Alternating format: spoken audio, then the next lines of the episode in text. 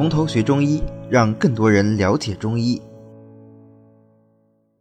对吧？接下来就讲黄柏啊，呃，黄连、黄芩、黄柏这三个药呢是排排坐的。我们讲的第一个黄芩，为什么黄芩排第一个啊？黄芩入肺，肺最高。第二个黄连、黄芩入心、入胃，啊，在中间。现在讲的黄柏，那我不说，大家也知道，它应该在哪儿啊？它就在下边啊，是这么来排的啊，是这么来排的。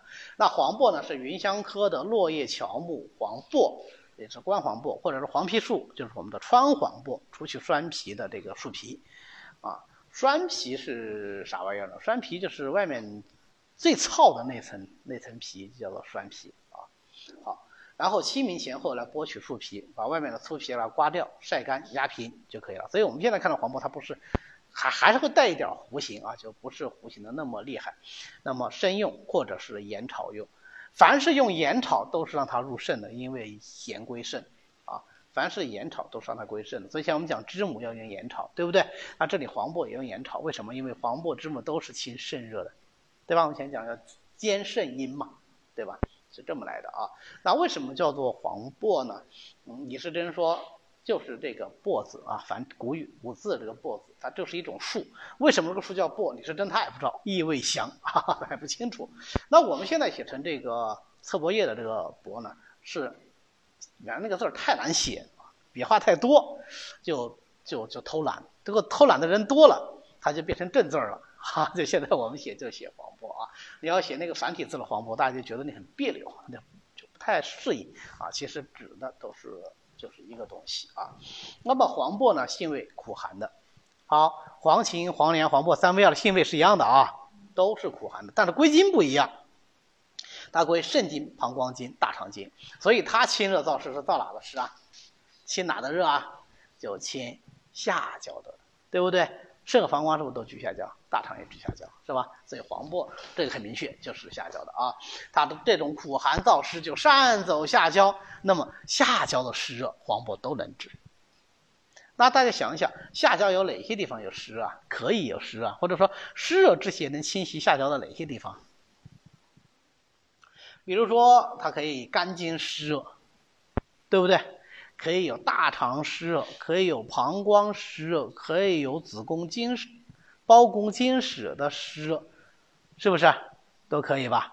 哎，都可以。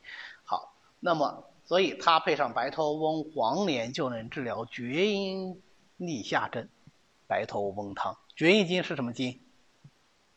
足厥阴经，肝经呐，对不对？好，所以它能够治疗白头翁汤。哎。那足厥阴肝经怎么会有痢疾呢？啊，这是呃厥阴症下逆热重。那么我们现在用脏腑病机分析呢，还是一个大肠的湿热啊，所以它也入大肠经。那么如果是配上栀子啊、甘草呢，就是栀子薄皮汤，能够治疗黄疸症。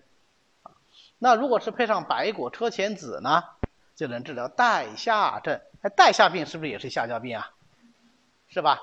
那如果是配上苍术流席呢，就是治疗下焦湿热症。哎，下焦指的是哪啊？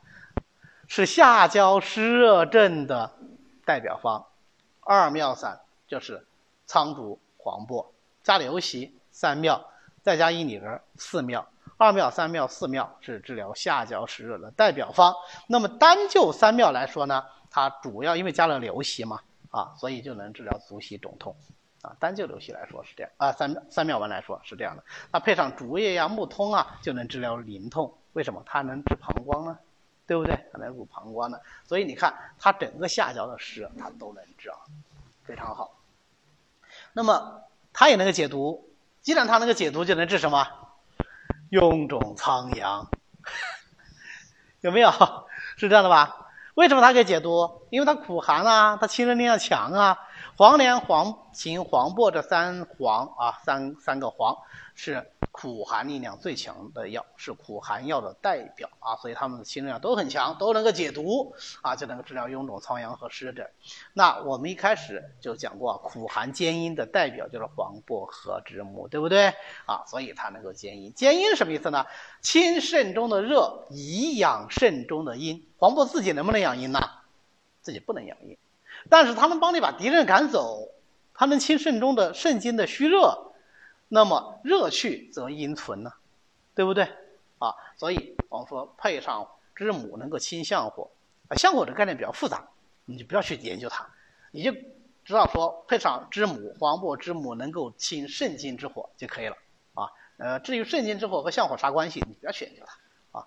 呃，我个人觉得相火啊、龙雷之火啊、阴火啊这些概念，最好是等你们把所有的中医可能都学完了再去深入研究，那个时候就很容易懂。现在你怎么搞都搞不懂，还没到那个时候啊。好，那么知柏地黄丸啊，它是代表方。那如果配上知母啊、地黄啊、龟板呢？哎，地黄和龟板是养阴的啦，对不对？它养阴量就强，所以它既能清热又能养阴，大补阴丸。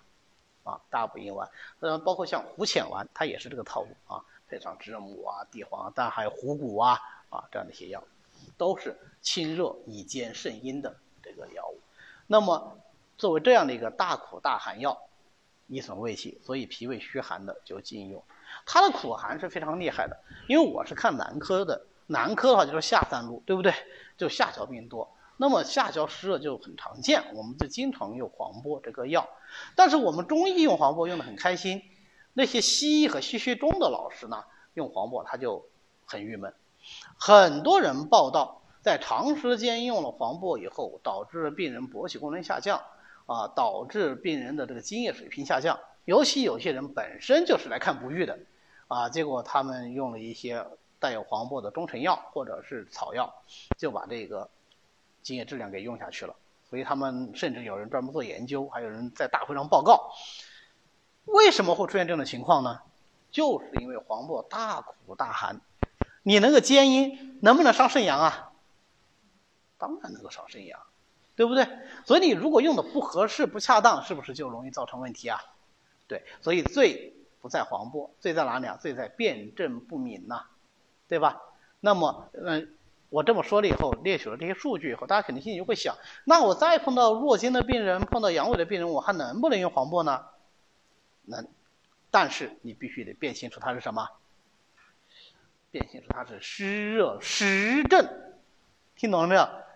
如果是湿热脾虚、湿热肾虚，你用黄柏你就要小心，对不对？就不能久用，不能大剂量的用，不能重用，对不对？那如果完全就是虚症。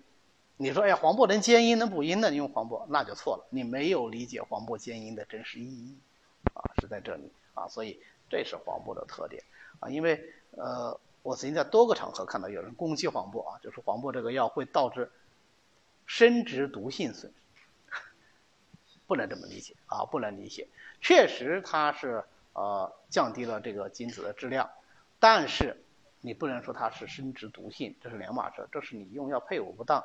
如果这个就认为是生殖毒性的话，那么所有药物都有生殖毒性啊。我们看到用熟地，呃，用这种是各种补肾填精的中药，最后用到弱精变无精的都很多。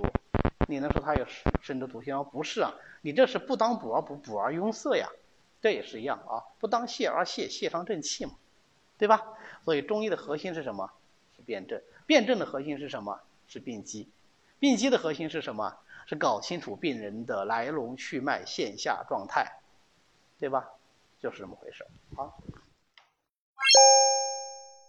好的，今天呢我们就讲到这里，欢迎大家扫描下方的二维码，加我们群管理员的微信 b m z z y j t，也就是百密斋中医讲堂的拼音首字母，并且发送“从头学中医”，呃，这样呢，我们的管理员就会拉你入群的，让我们一起和。其他的中医爱好者来探讨中医知识。